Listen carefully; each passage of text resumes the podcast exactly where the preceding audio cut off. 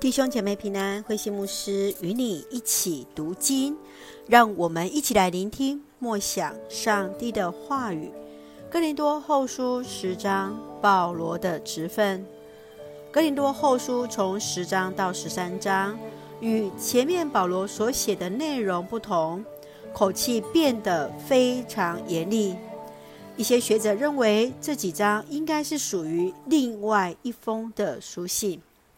在十章当中，保罗以严厉的口气去论到那些不肯悔改的人，回答关于他言行不一致的批评。他要求哥林多教会的信徒不能只看表面。他的使徒职分是上帝所命定的，就是要传福音给哥林多与其他地区的人。让我们一起来看这段经文与默想。请我们一起来看十章八节，主所赐给我们的职权是要造就你们，不是要摧毁你们。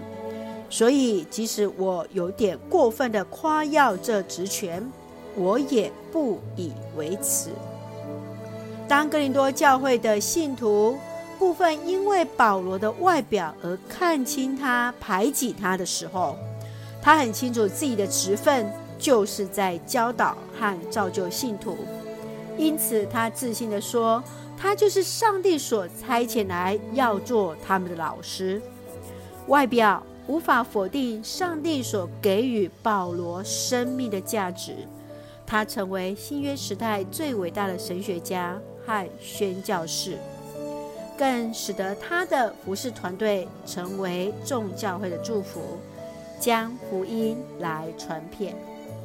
保罗接续更是提醒信徒：当我们要夸口，乃是要夸口基督的作为；我们若是要得到称赞，不是自吹自擂，或是旁人的赞美，真正值得称赞的是主所称赞的人呐、啊。亲爱的弟兄姐妹，上帝所赐给你的职分是什么呢？你如何善用你的职分与职权？你如何面对在职分当中所带来的批评与赞美？愿我们都注目在上帝所给予我们的称赞。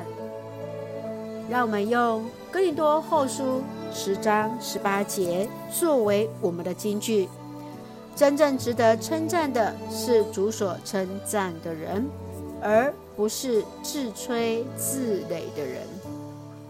愿主来帮助我们，让我们都注目上帝所对我们的称赞。一起用这段经文来祷告。亲爱的天父上帝，谢谢主所赐给我们新的一天，让我们从主的话语领受力量。求主帮助我们看重上帝所赐给我们每一个人的职分与职权。得以活出主所赐给我们不平凡的价值与生命，赢得主对我们的称赞。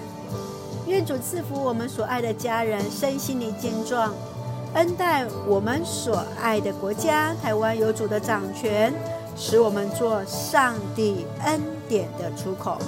感谢祷告是奉靠耶稣的圣名求，阿门。弟兄姐妹，愿上帝的平安与你同在，大家平安。